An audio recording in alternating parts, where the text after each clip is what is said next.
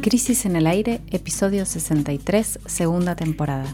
Jimena Tordini y Mario Santucho analizan los tres temas más importantes de la semana. Se picó con Chile, ¿a dónde está la CGT y las brasas tucumanas? Nuestro primer tema de hoy es la polémica diplomática que irrumpió de modo sorpresivo con Chile a raíz de un decreto del presidente Sebastián Piñera que avanza sobre la plataforma marítima argentina. ¿Por qué ahora? ¿Qué se persigue? ¿A quién favorece esta jugada? Voces e intereses al sur del sur. En el segundo bloque miramos de cerca la foto con la CGT que obtuvo esta semana el gobierno en plena campaña electoral. ¿Qué dijeron los gordos, los cercanos y los no tanto? Por último, viajamos a Tucumán porque cuatro empresarios del ingenio La Fronterita acaban de ser procesados por los crímenes de lesa humanidad que allí se cometieron en 1975 y esta historia tiene varias erupciones en el presente. Bienvenidos a Crisis en el Aire. No hay otra manera de tomar esto que no sea negociaciones bilaterales y o laudos, es decir, tribunal arbitral.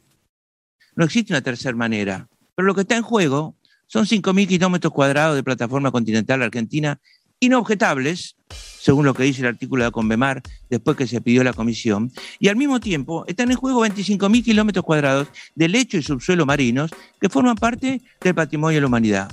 Y que Chile con este decreto este, intempestivo apropia. Como si se tratara de un volcán dormido que de repente entra en actividad, un decreto firmado por el presidente de Chile, Sebastián Piñera, provocó una erupción imprevista en las relaciones diplomáticas con Argentina el gobierno trasandino decretó la ampliación de la plataforma marítima chilena. Nuestro país salió a responder y la polémica está en marcha. ¿Por qué ahora? ¿Qué intereses hay? Estas son las preguntas que vamos a responder en el primer tema de nuestro resumen de lo más importante de la semana. Para empezar vamos a ubicarnos un poquito en el mapa entre todos. La zona del conflicto forma una especie de media luna que está al sur de Tierra del Fuego, ubicada en lo que se conoce como meridiano 6716, en el sur del sur. El decreto supremo 95 del Ministerio de Relaciones Exteriores de Chile, que se firmó el 27 de agosto pasado, proyecta la plataforma submarina continental chilena al este de este meridiano, hacia el espacio argentino. Esto es una proyección de 5.500 kilómetros cuadrados y 25.000 kilómetros cuadrados de lecho y subsuelo, que además son patrimonio de la humanidad, como salió a aclarar la Cancillería Argentina esta semana en su comunicado de respuesta. ¿Qué pasa? Este avance sobre la plataforma continental argentina pasa, digamos, desconoce el Tratado de Paz y Amistad que firmaron los dos países, Argentina y Chile, en 1984 para darle fin al conflicto por el canal de Beagle, que recordarán los que no son tan jóvenes, nos llevó al filo de la guerra en 1978. Ese año, los dos países bueno, se mostraron los dientes, estaba todo a punto de entrar en un conflicto armado hasta que intervino el Papa de entonces, Juan Pablo II, y la discusión se fue aplacando. Entonces se firmó este acuerdo, el Tratado de Paz y Amistad entre los dos países, que estaban cada uno bajo una dictadura. Así es, Jime, y en el artículo 7 de ese tratado que mencionabas, de, 1984, se delimitaron muy claramente el mar, el suelo y el subsuelo que le corresponden a la Argentina y a Chile, en ese, bueno, ahí en, el, en, el, en las aguas de la, de la zona austral, a partir de un punto de delimitación existente en lo que mencionabas que es el canal del Beagle, ¿no? que es el territorio que estaba en disputa ahí veíamos el, artículo 7 ese y decía, bueno, a partir de tal, de tal coordenada para el este corresponde de un lado, para el a partir de tal coordenada hacia el este, hacia el oeste. El límite exterior de la plataforma continental argentina en esta zona se reflejó después en la Ley Nacional 27557, que fue aprobada en el Congreso en 2020, o sea, recién el año pasado, después de una larga discusión, y que reúne lo presentado por el gobierno argentino sobre dicha zona ante la Comisión de Límites de la Plataforma Continental, que es un organismo que se encarga de estas tratativas. Esa presentación, según el gobierno argentino, se ajusta al Tratado de Paz y Amistad que mencionamos antes y fue el resultado como decía también, de un proceso de años, de, de, debates. Para entender cómo fue ese proceso, que el decreto de Piñera del presidente chileno intenta contradecir, hablamos con alguien que sabe bastante de esta materia, se ha dedicado a los estudios y, también a, la actividad diplomática en, esta área, que es Daniel Filmus, que fue secretario de Malvinas, Antártida y Atlántico Sur de la Cancillería durante el gobierno de Cristina Fernández de Kirchner y que ayer por la tarde charló con nosotros por teléfono y nos explicó cómo fue que se configuró la ley y eh, un poco la, breve historia de esos acuerdos. Eh, la plataforma continental argentina es un proceso que llevó muchos años. La ley que eh, crea la comisión que delimita la plataforma continental argentina es del año 1997 en el 98 se comenzó el trabajo y en el año 2009 Argentina, en aquel momento me tocaba ser presidente de la Comisión de Relaciones Exteriores del Senado, evaluó lo que había hecho la comisión el canciller Jorge Tayana eleva a la comisión de plataforma continental que funciona en las Naciones Unidas la propuesta argentina.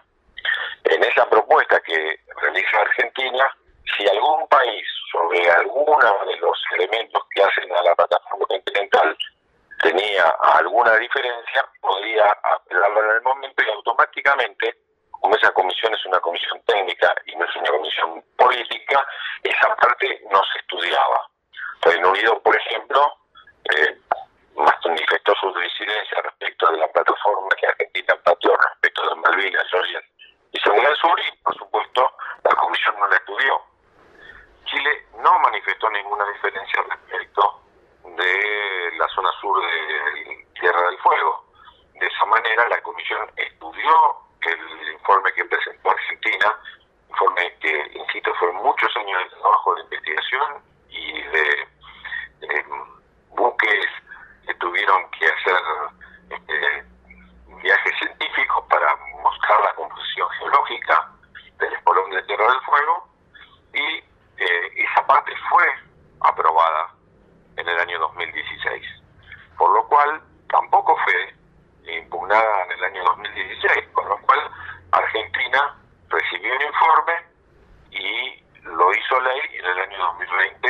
Lo estábamos escuchando a, a Daniel Filmus resumir, bueno, cómo llegaron, cómo llegamos hasta acá. El miércoles, el canciller argentino, Felipe Solá, expuso en el Congreso ante la Comisión de Relaciones Exteriores del Senado en una reunión convocada de urgencia por este tema. También Filmus estuvo allí con él. Solá defendió en la posición argentina, lógicamente, además cruzó a integrantes de la oposición porque en el contexto de la campaña electoral, la Secretaría de Relaciones Internacionales del PRO sacó un comunicado de prensa en el que propusieron, entre otras cosas, vamos a citar comillas, iniciar un diálogo que permita zanjar las diferencias hoy existentes. Sí, ahí Jiménez, si querés te, aporto un dato sobre eso, porque claro, la, polémica que generó este comunicado y que Solá después le contestó en el Congreso tiene que ver con que el, comunicado que salió el 30 de agosto y fue filmado por Patricia Bullrich como presidenta del partido y, y por Fulvio Pompeo, que fue secretario de Relaciones Internacionales del gobierno de Macri, lo que hace es llamar a un diálogo entre las dos partes y no toma posición sobre la cuestión de fondo, que evidentemente... Y de algún modo entonces eso es conceder la, la razón, la, que hay una demanda legítima que debe ser dialogada. Digamos. Claro, y además Sola dice, bueno, ¿qué me, ¿qué me, están diciendo? Claro que tenemos que dialogar, ¿qué piensan que vamos a ir a la guerra? Como que se sintió un poco zarpado, Sola. Más allá de las respuestas diplomáticas que por el lado argentino no están buscando el conflicto, aunque sí pide ajustarse con firmeza a los tratados y acuerdos ya firmados, bueno, lo que nos preguntamos es qué pasa en esta zona, ¿no? ¿Qué, representa económicamente este, este lugar? cuáles son las discusiones que están de fondo en esta cuestión. Daniel Filmus nos dijo lo siguiente. Como sabemos, en el suelo marítimo puede haber, y de hecho las hay en gran parte, ahí no hay estudios, muchas riquezas que van desde las hidrocarburíferas a las minerales, pasando por lo que se llama comúnmente eh, pesca de arrastre, es decir, especies que están en el fondo marino, que eso le pertenece o tiene derecho sobre eso el país que es dueño de la plataforma continental. Entonces, insisto, primero, más allá de la riqueza o no, es un territorio que es argentino.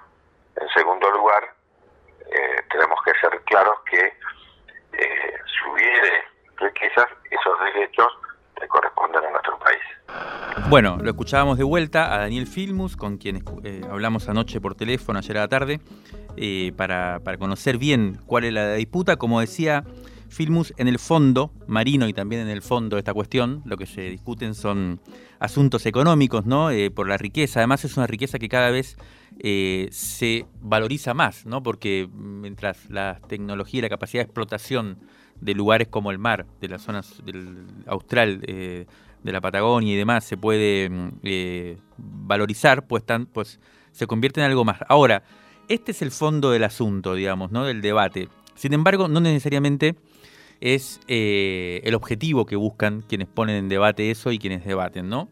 Em, ahora, ese, esa, esa, discusión diplomática que nos recuerda a épocas anteriores, estamos como, ¿no? Eh, volviendo. revival. sí, y, con cosas que no son precisamente felices ni estimulantes, como por ejemplo las guerras entre estados hermanos. Eh, pero lo que quiero decir es que tiene como una influencia fuerte en el territorio, en los territorios efectivos, en donde tienen lugar estas polémicas y, donde se arman estos batifondos. Precisamente los habitantes de Tierra del Fuego, que es la provincia argentina en donde eh, tiene, digamos, eh, vecino del cual son estos territorios, tienen la memoria fresca sobre conflictos anteriores, viven de cerca esta situación y por lo tanto tienen dimensión más clara, más palpable de lo que representa este tipo de conflictos y, esta zona. ¿no? De hecho, allá vivieron con particular tensión el conflicto que escalaba en el 78, como, como mencionabas antes, cuando el enfrentamiento subía de tono eh, y bueno, después desembocó en lo que sabemos de Malvinas y demás. ¿no? Para ver cómo se percibe esta situación desde la provincia más austral de la Argentina, vamos entonces un ratito hasta allá para escuchar ¿Qué nos dice el gobernador de Tierra del Fuego, Gustavo Melella, sobre este episodio? Acá se vive con un profundo rechazo. El decreto del presidente chileno Piñera porque invade los límites de nuestro país, pero también los límites de, nuestra provincia. Y si hay algo que tiene muy metido el fueguino adentro es, es la soberanía por la cuestión de Malvinas, del Atlántico Sur se vive de una manera muy especial, se con mucha paz porque eh, para nosotros es una zona hermana, pero a veces lo que hace un presidente no es lo que siente un pueblo o gran parte de su pueblo. Pero se vive con mucha preocupación, con mucha bronca, con mucho rechazo. Y todo el mundo sabe que, que el Atlántico Sur es uno de esos lugares que hoy mira el mundo entero, por, no solo por la cuestión estratégica de comunicación, sino por los recursos naturales que hay en el Atlántico Sur y porque es el lugar de la Antártida. Entonces, realmente, digo, hoy muchos se disputan de manera directa o indirecta ¿eh? su pertenencia, pero quien tiene su lugar y sus límites establecidos es nuestro país claramente. Bueno, hay claramente una, una disputa territorial que viene hace muchos años, tratados, conflictos diplomáticos. Eh, que, no, que no son nuevos. La pregunta es ¿por qué ahora? ¿Por qué esta semana? Bueno, y la respuesta un poco más inmediata que podemos encontrar tiene que ver con la situación política de Chile en este momento, donde dentro de muy poco, allí se va a elegir al nuevo presidente, diputados y senadores, hay elecciones en Chile el 21 de noviembre, y donde además está ocurriendo un proceso de transformación social histórico. Eh, a partir del levantamiento popular de octubre de 2019 y em, que, hemos cubierto bastante aquí, el proceso de la Asamblea Constituyente y, en, y un proceso político en el cual la derecha parece haber ido quedando un poco atrás de la, de la iniciativa política, un poco arrinconada, sin mucha proyección histórica. Ese es el contexto. Desde el lado de los defensores del decreto chileno, el argumento es que Argentina ha llevado adelante acciones sin consulta, el canciller chileno, eh, bueno, hizo declaraciones en las redes sociales, en Twitter, hablando del tema y defendiendo lo que allí se llama la actualización de la Carta Náutica número 8. Lo que dijo el canciller es que Chile favorece el diálogo fundamentado y constructivo, reitera que Argentina fue informada preliminarmente de la actualización de la Carta número 8 y que en 2009, en 2016 y en 2020 expresó que la media luna le era inoponible, reservándose sus derechos. Esos son los argumentos desde el lado de Chile. Allí no es unánime tampoco la cosa, eh, no es que el nacionalismo necesariamente eh, es adherido. Em, hay quienes leen también en esta historia, en esta decisión del gobierno de Chile ahora otras intenciones. Por ejemplo, hablamos con Alihuel Antileo, que es vocero de la plataforma política mapuche, es licenciado en ciencias jurídicas y desde Chile, desde el otro lado de los Andes, nos comparte sus impresiones sobre esta repentina jugada de Piñera. Lo vamos a escuchar. Esta medida eh, no tiene por objetivo ni resguardar la soberanía del Estado de Chile, ni tampoco defender esa soberanía ante organismos internacionales. Más bien aparece eh, buscando dos objetivos políticos de índole interno. Eh, la próxima semana se inicia la carrera presidencial en Chile para las elecciones presidenciales del mes de noviembre. Y eh, el candidato de la derecha del sector de Piñera eh, aparece en las encuestas como perdedor, por lo tanto está configurando un escenario político favorable para aparecer como defensor de la soberanía del Estado, para estimular sectores nacionalistas y, y en defensa, por así decirlo, de los intereses de Chile y buscando apoyos transversales hacia el centro político. Por lo tanto, es probable que en las próximas semanas aparezcan sectores de centro eh, apoyando, digamos, la demanda del presidente Piñera. Por lo tanto, es configurar un escenario electoral, un argumento que le permita durante la campaña presidencial eh, darle eh, puntos a favor eh, al candidato de la derecha y de los sectores más conservadores. Eso por una parte. Pero también en el escenario de la convención constitucional que va a cambiar la constitución en Chile, que es un proceso que está en curso en este momento, los sectores conservadores están en minoría. Y uno de los temas que a ellos les preocupa es el tema del presupuesto hacia las Fuerzas Armadas, ¿ya? porque eh, amplios sectores y sobre todo después de la crisis, eh, económica producto de la pandemia están planteando disminuir el presupuesto militar. Y eso es un tema que está avanzando, por lo tanto, eh, el reflotar un supuesto diferendo con limítrofe con, con Argentina y lo más probable posteriormente con Bolivia y Perú, lo más porque, porque ese ha sido un recurso tradicional de la derecha en Chile, eh, viene a legitimar el discurso y las políticas tendientes a mantener el segundo presupuesto militar más alto de América Latina después de Brasil. Y por lo tanto eh, cumple esos dos objetivos. Uno político electoral hasta noviembre por las elecciones presidenciales y el segundo entonces eh, validar un discurso para mantener los presupuestos, los altos presupuestos militares para la defensa.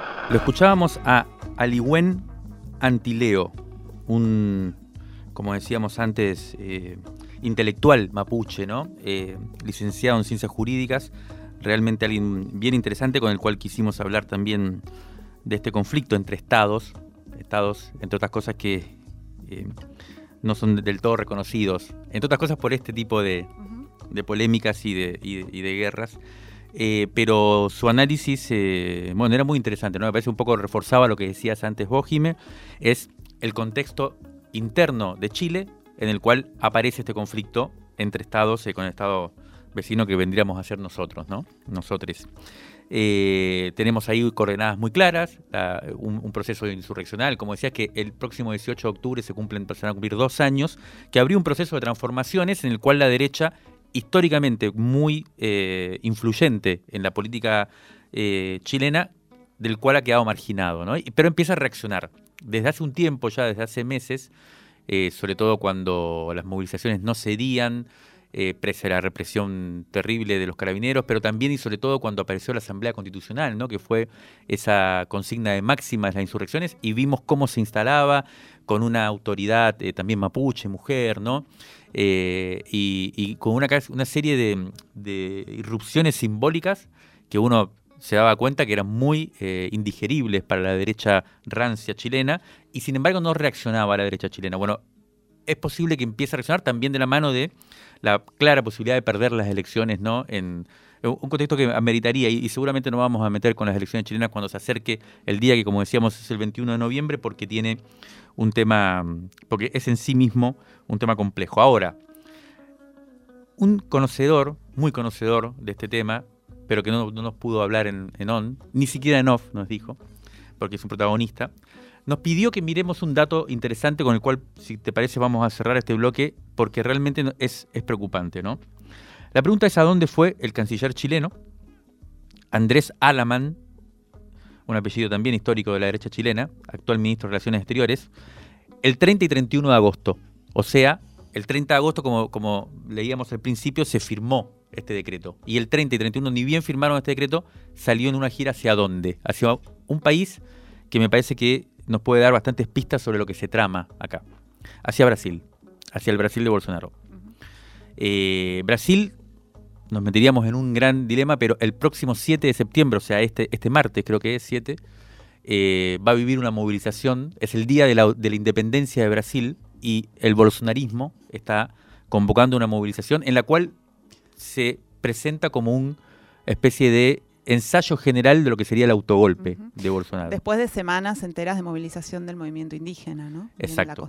Que, la, semana pasada tuvo su, su cierre, su clausura ahí, esa movilización indígena en Brasilia, pero para el 7 de septiembre, y hay mucha preocupación en Brasil, el domingo pasado en nuestro newsletter internacional ya vinimos trabajando el tema, mañana también, pero esta, esta irrupción de la cuestión fronteriza entre Chile y Argentina emanado de la derecha chilena, el viaje a Brasil y lo que va a pasar el martes configura una escena, eh, bueno, que pone en juego hasta qué punto la derecha está intentando revitalizarse con expresiones también en Argentina en la campaña electoral, de lo cual vamos a hablar en los próximos bloques. Crisis en el aire. Análisis político en movimiento para tirar del hilo de la coyuntura. Crisis en el aire. De la tinta a la conversación.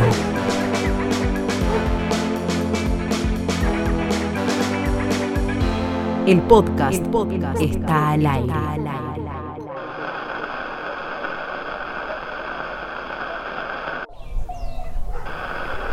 El segundo tema de nuestro programa de hoy tiene que ver con el sindicalismo argentino, o más precisamente con los gordos de la CGT. El lunes último, 30 de agosto, el presidente Alberto Fernández recibió en la Casa Rosada a los principales dirigentes del Consejo Directivo de la Confederación General del Trabajo. La reunión fue eminentemente política y tuvo como objetivo expresar el apoyo electoral hacia el oficialismo por parte de los gremios más grandes del país, que sin embargo no son los más representativos de la clase trabajadora ni por asomo. La única mujer en la reunión fue Noemí Ruiz, secretaria general de la Unión de Trabajadores de Moda e Imagen Publicitaria. El resto fueron los históricos varones con B corta y con B larga, titulares de los principales gremios en la Argentina, Héctor Daer de Sanidad, Rodolfo Daer de Alimentación, Andrés Rodríguez de la UPCN, Gerardo Martínez de la Construcción, Armando Cavalieri de Comercio, Carlos Acuña de Estaciones de Servicio, Roberto Fernández de la UTA, Víctor Santamaría de Encargado de Edificios, entre otros, y no estuvo presente Pablo Moyano de Camioneros. Por el lado del Poder Ejecutivo, el presidente estuvo rodeado por su jefe de gabinete, Santiago Cafiero, el secretario de Asuntos Estratégicos, Gustavo Vélez, eh, Cecilia Todesca, vicejefa de gabinete, y Claudio Moroni, ministro de Trabajo. El gobierno buscó mucho una foto con la CGT en el contexto de la campaña electoral. Las crónicas surgidas desde usinas oficialistas dieron cuenta de un apoyo cerrado de la central obrera al gobierno, revelaron también que había un clima distendido en el que se analizó la situación de cada una de las ramas de la industria y que la conclusión a la que se arribó es que estamos transitando una senda de crecimiento en la mayor parte de los sectores de la economía. El comunicado oficial eh, recoge un textual de los confederados que dice, comillas, la recuperación económica se siente, crece el empleo, la producción de maquinaria ya está vendida para todo el año, las fábricas siguen sumando turnos y estamos sustituyendo importaciones. Bueno, la reunión ¿no? entre la CGT, como decías, y, el gobierno se da en el marco de la campaña electoral, por supuesto, que eh, se da una semana, 10 días de la campaña de, que se celebran las pasos, las pasos, pero además se da en el contexto también de la disputa o de, la convocatoria de elecciones dentro de la CGT, que como recordamos están con una especie de transición por la pandemia o de transición, no, de suspenso. Eh, está en pausa la disputa por ver quién la dirige. y se prevé una disputa, eh, o sea, hay una fecha tentativa que es el 20 de octubre, o sea, dentro de poco, y se prevé una disputa importante entre este sector que se reúne con el gobierno y que es el más afín al gobierno, básicamente encabezado por el actual secretario general de la CGT, Héctor Daer, de Sanidad, muy cercano a Alberto Fernández, y por un lado él y por otro lado Pablo Moyano, ¿no? Y el sector que responde a los camioneros, que aglutinan los camioneros dentro del sindicalismo argentino y que no estuvo presente en la reunión.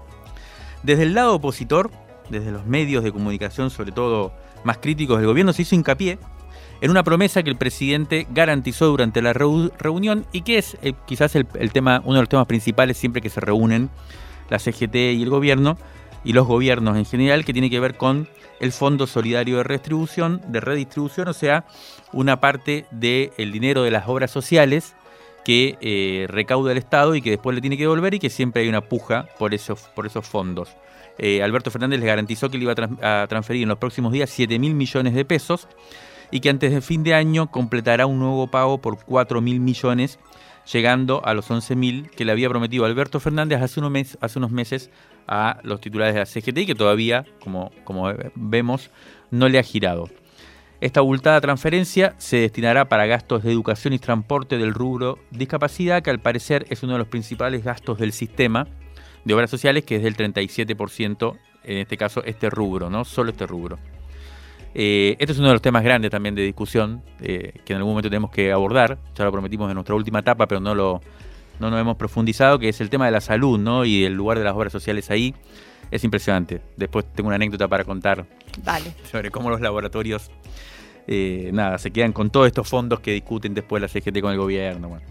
También se mencionó en la reunión uno de los pocos testimonios incómodos para el oficialismo que hubo ¿no? en el cónclave, que vino del titular del Sindicato de Comercio, que no es precisamente un sindicalista combativo, se llama Armando Cavalieri, textualmente dijo, le manifestamos nuestra preocupación por el desempleo y la pobreza y por la inflación, la única solución no puede ser la maquinita. Y agregó, hay que ser inteligentes y buscar soluciones. La reforma laboral será a través de los convenios, pero es necesario un replanteo general. Pasaron 80 años del último gobierno de Perón y hay necesidad de ayornarse. El PJ debe revisar sus aspiraciones sociales. Se llegó a un límite de la gobernabilidad.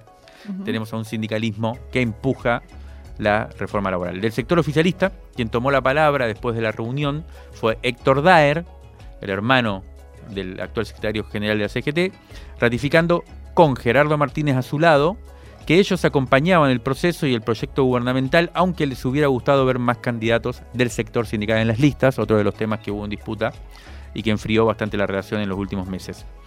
Pero lo más relevante de sus dichos, de los de Rodolfo Daer, fue cuando afirmó la necesidad de transformar los planes sociales en empleo genuino. Textualmente dijo lo siguiente, ese, ese es el horizonte al que se debe apuntar ya que a nadie le gusta vivir de un plan al margen o en la precariedad. Es el trabajo con seguridad social dentro de un convenio colectivo y de la ley. El oficialismo viene con esta idea, de hecho Alberto Fernández les dijo a los confederados que la coalición oficialista es la única que tiene un proyecto que genera inversión, producción y trabajo para los argentinos. Esta última declaración de Daer la destacamos porque viene a cuento de una discusión que ya lleva, creo, creemos desde que empezó la pandemia y que esta semana volvió, que es la discusión por el ingreso universal o el salario universal o la renta universal. En estos días, dirigentes provenientes de las organizaciones de la economía popular, como Juan Grabois, volvieron a insistir con fuerza con la necesidad, en la necesidad de creación de la renta universal para los trabajadores y trabajadoras informales. Al parecer hubo una reunión de Grabois con el ministro Guzmán en la que le transmitió esta propuesta que ampliaría notablemente la transferencia de recursos hacia millones de personas que no conocen los convenios colectivos ni los amparos laborales. evidentemente, bueno, no es casualidad que después de muchos amagues, discursos de supuesta aceptación mutua, la CGT le haya cerrado las puertas de esta forma que escuchábamos a la idea del ingreso formal de la CETEP a, eh, a, la CGT. Evidentemente persisten las visiones antagónicas sobre qué es un trabajador, qué es una trabajadora y también está en juego una puja de poder entre bueno, las viejas estructuras sindicales y un actor sindical nuevo que se expande y consolida representando a quienes están excluidos del mercado laboral formal. Y siempre se postula esto como un horizonte. Bueno, lo que tiene que pasar es que todos estén adentro del mercado formal, pero eso concretamente no pasa y difícilmente pueda pasar, ¿no? Entonces ahí hay como, bueno, se traba la discusión en un punto eh, que perjudica a quienes están afuera. Si hablamos de pujas y resistencias a las viejas estructuras, basta con ver la composición, como decíamos, de la selecta mesa de la CGT. Hablamos con Daniel Jofra, el líder de los aceiteros, para ver cómo ven el escenario ante la cercanía de las próximas elecciones. Hasta ahora no hemos tenido ninguna convocatoria de la CGT. Eh, están muy, muy en silencio, muy en ello. Veremos qué es lo que pasa en los próximos días. Tienen algunos días para convocar a, las elecciones. Así que bueno, veremos nosotros qué, qué es lo que hace el resto de, de, las agrupaciones que no están dentro de la CGT, por ejemplo, el Frente Sindical. Eh, la CGT nos debería dar participación a todos los secretarios generales nacionales como para, como para saber si lo que ellos plantean al gobierno o a, o a la UIA es lo que realmente necesitan los trabajadores.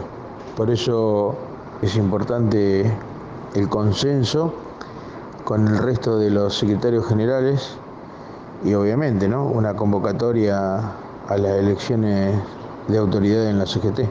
Bueno, como vemos, esta reunión entre el gobierno y la CGT es apenas una especie de mm, elemento de superficie de eh, una conflictividad que se anuncia tanto en los sectores más formales, eh, que tiene que ver con esto de la reforma laboral que ya de alguna forma empieza a plantearse como elemento de la supuesta recomposición económica, por un lado, uno de los temas que quizás el FMI plantee, que es otro de los actores claves en este debate, eh, sectores sindicales más, más combativos, más transformadores, como los que expresa Daniel Joffre, secretario general de los aceiteros que acabamos de escuchar, y todo ese otro sector poco organizado todavía, pero que ya tiene ciertas eh, voceros y ciertas estructuras de organización que son lo que se llama la economía popular, el trabajo informal, que efectivamente son los que más eh, habitan la calle en las últimas semanas y que van a seguir seguramente estándolo. Es un debate que eh, supuestamente y esperemos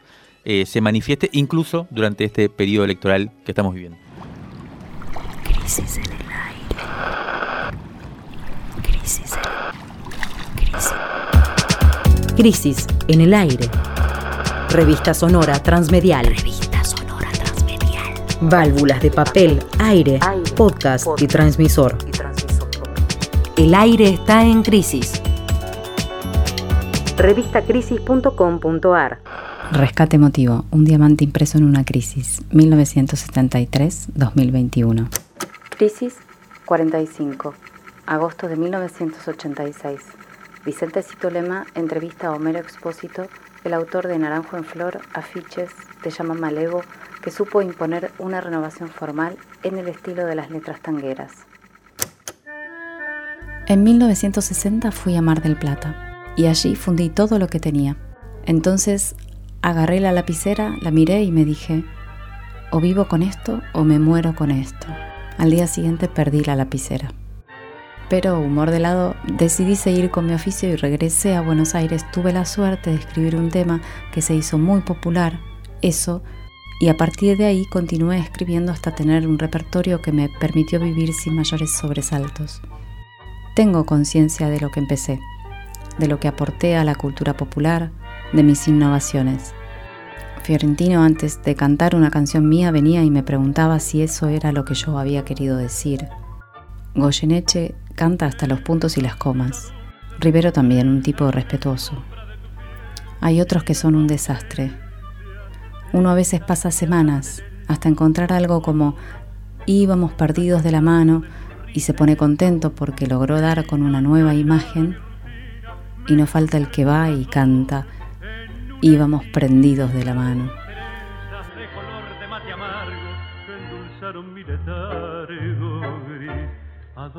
Dónde fue tu amor de Homero Expósito fue un poeta y letrista de tango. Combinó su labor autoral con actividades para la organización de los músicos como trabajadores. Creo en la injusticia y no hay nada más injusto que poner un hombre contra la pared, hacerle sentir la impotencia, decía por aquellos días. Hola, mi nombre es Julio Menajoski, soy el fotógrafo que cubrió la nota a Homero Espósito en el número 45 de Crisis en el año 1986, en la, segunda época de la revista. Cuando yo me había integrado a ese proyecto, eh, regresando de un breve pero tardío exilio en Francia, eh, encontrándome a, mi regreso con una ciudad que recuperaba espacios y desandando terribles dolores y terribles heridas. La recuperación del título de la revista Crisis quizás fue uno de los bocanadas de aire fresco que le compensaban esas marcas que la dictadura había dejado en los rostros, en el alma, en, el recuerdo inmediato de lo que había pasado tan poco tiempo atrás. Recuerdo que ese reportaje me dejó una anécdota muy particular que todavía la recuerdo. Resulta que Homero Espósito contó entre risueño y algo decepcionado una vuelta lo quisieron agasajar contándole uno de sus temas, Ruyo Verde, y el cantor, este, con tan poca fortuna, este, entonó las estrofas de ese tango, empezando por Callejón, Callejón, íbamos prendidos de la mano bajo un cielo de verano, y bueno, seguía el texto. La cuestión de que la letra original habla de perdidos de la mano, lo cual este, ahí da la riqueza, ¿no es cierto?, de, de esa expresión poesía pura, por otra parte, este, totalmente diluida en ese prendidos de la mano. Este, bueno, a veces uno se pregunta por qué queda una anécdota este, banal, totalmente al margen del núcleo central de, de, una charla muy rica, que fue muy bien volcada en el, en el reportaje, pero bueno, esto es lo que nos pasa a veces este, en nuestro trabajo, ¿no? Este, mm, pequeñas perlitas que quedan ahí anidadas al recuerdo de una situación que no trascienden lo personal y que a veces también nos dan la talla humana de los mitos, de los gigantes que a veces uno tiene frente a su cámara o frente a un grabador. Podés leer la entrevista completa en revistacrisis.com.ar. Retomamos nuestro resumen semanal y en este tercer bloque nos vamos a ir hacia la provincia de Tucumán para destacar un hecho relevante que tiene que ver con el pasado, pero cuyas irradiaciones también son evidentes. El martes 31 de agosto, la Cámara Federal de Apelaciones de Tucumán procesó a cuatro empresarios, exdirectivos y administradores del ingenio La Fronterita por los crímenes de lesa humanidad que allí se cometieron desde 1974 y con más fuerza desde el 75 cuando comenzó el operativo Independencia ordenado por el gobierno de María Estela de Perón para, en sus propias palabras, aniquilar la subversión. Los cuatro procesados son Jorge Figueroa Minetti, Eduardo Butori, Alfredo José Martínez Minetti y Fernando Cornú de Olmos, que fueron integrantes del Consejo Directivo del Ingenio en el momento de los hechos. De este modo, después de esta resolución, están dadas las condiciones para que haya un juicio oral, que sería el primero en Tucumán, en el que se analicen las responsabilidades penales de empresarios por su participación y su colaboración con la dictadura.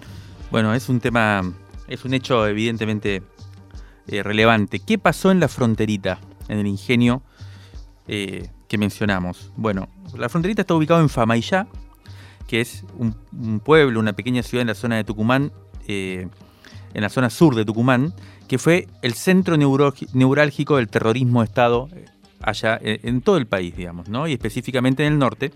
Allí se dio un esquema particular, el ejército usó los ingenios como centros clandestinos de detención, tortura y exterminio.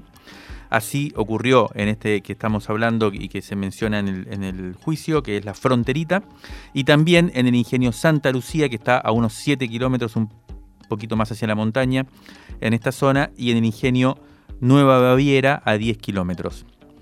Eh, además de que el predio mismo del ingenio era una base de operaciones para secuestros y torturas, en este caso la empresa aportó vehículos con los que se secuestraba a las personas y también dio información para marcar, para señalar a los que serían secuestrados. Muchos de ellos, por supuesto, venían del sindicalismo, ¿no? de, de los obreros que trabajaban en los ingenios y que después del cierre de los ingenios fueron expulsados y, pasaron a ser eh, parte de la protesta social en ese momento. Este es un dispositivo casi igual que el que funcionó, por ejemplo, en el ingenio Ledesma en Jujuy, aunque em, en Tucumán alcanzó niveles, yo, siempre me gusta decir vietnamitas, ¿no? de represión. Tucumán fue un enclave represivo fundante del esquema de la dictadura que tuvo el objetivo de disciplinar a la población y aniquilar a las organizaciones revolucionarias, en particular al PRT-ERP, que en aquella zona instaló la compañía de Monte Ramón Rosa Jiménez, que fue la guerrilla rural eh, más grande de la Argentina. Hay que decir además que esto se da en el marco de lo que se llamó el Operativo Independencia, ¿no? lo que mencionabas antes, que fue eh, el anticipo de la dictadura militar. En los ingenios había una intensa conflictividad sindical y ellos, los laburantes organizados, y contra ellos fue la represión. Bueno, que en la fronterita funcionó un centro clandestino de detención donde fueron torturados, asesinados, desaparecidos militantes del sindicato eh, azucarero es algo que ya estaba registrado en el informe de la CONADEP, la Comisión Nacional de Desaparición de Personas, en 1984. Tuvieron que pasar todos estos años para que la investigación de las responsabilidades avanzara judicialmente. Eh, otra investigación, hablabas recién de, de, Ledesma, otra investigación emblemática sobre la participación de empresarios en la represión que también tuvo movimientos en estos días últimos, es precisamente la que alcanza a Pedro Blaquier y Alberto Lemos por eh, los crímenes de lesa humanidad convertidos en, en el ingenio, que recién ahora está a punto de ser elevada a juicio. Blaquier tiene 94 años.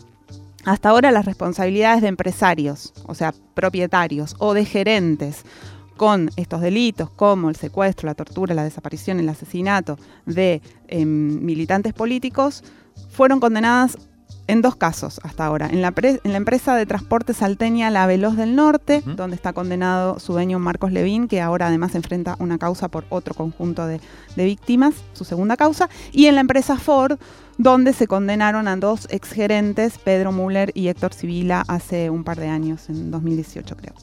El procesamiento de los cuatro empresarios llegó esta semana luego de una falta de mérito en primera instancia que finalmente fue revocada por la Cámara de Casación Penal.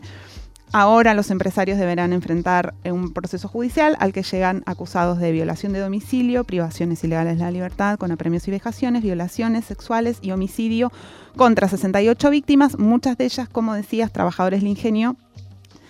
El 30% más o menos de este grupo de víctimas eran integrantes del sindicato.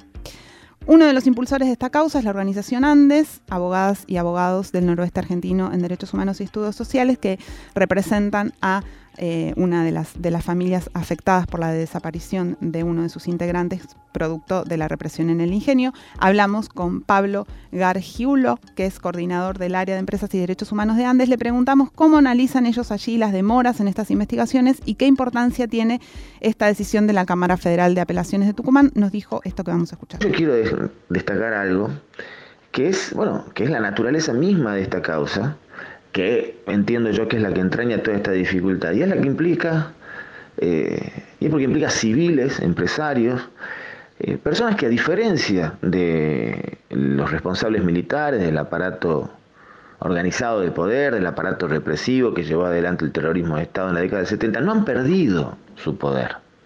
Los, los militares, la jerarquía militar, ha perdido el apoyo, la cobertura, las condiciones y las características que de alguna manera amparaban su impunidad.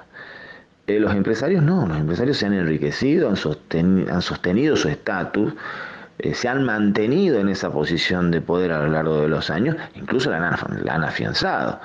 Entonces, este, claramente, esto es, este, eh, esa dificultad queda eh, queda muy clara, muy patente y se refleja con mucha claridad en esta causa como en otras similares que han sido llevadas adelante eh, en el país. También hay una resistencia en, parte de muchos operadores judiciales a considerar eh, la participación, la complicidad civil como una verdadera participación, complicidad, como una forma este, de, de accionar penalmente relevante eh, dentro de la estructura de, de, los delitos de lesa humanidad. Entonces, me parece que eh, esa, esa modificación de visión, de postura, de actitud respecto esta clase de delitos eh, hacen que aún una sentencia intermedia como es este autoprocesamiento sea algo claramente destacable.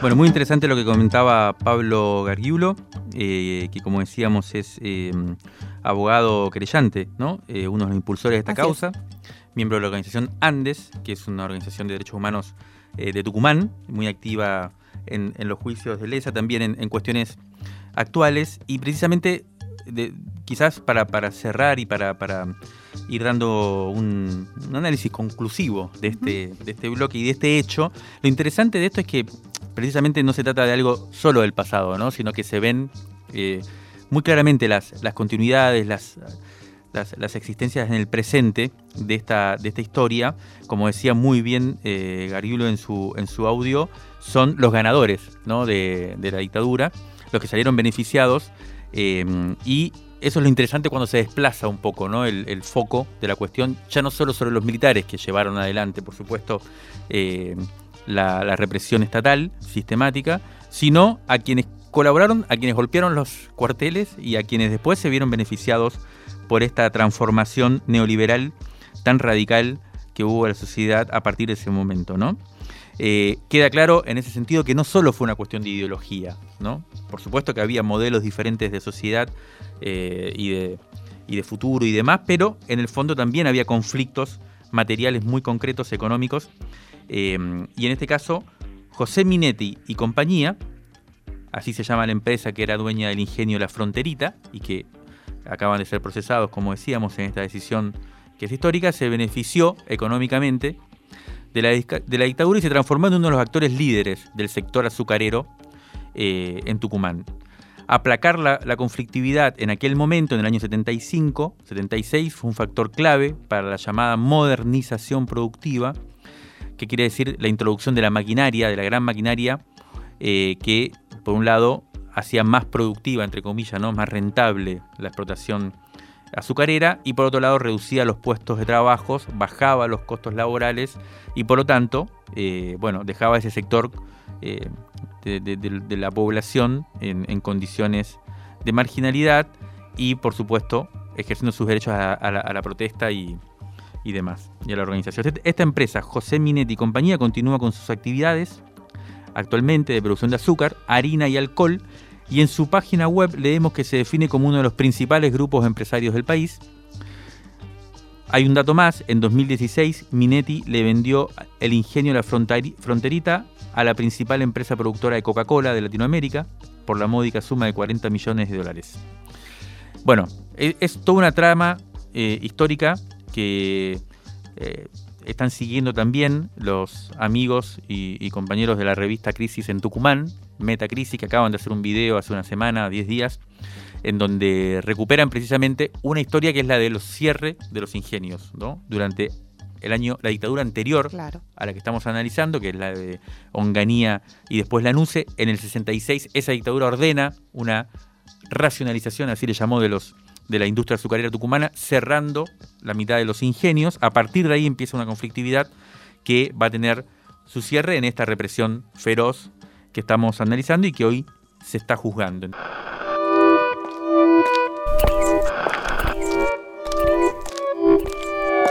Crisis en el aire. Revista Sonora Transmedial. De la tinta a la conversación. Crisis en el aire. Esto fue Crisis en el aire. Hasta la semana que viene.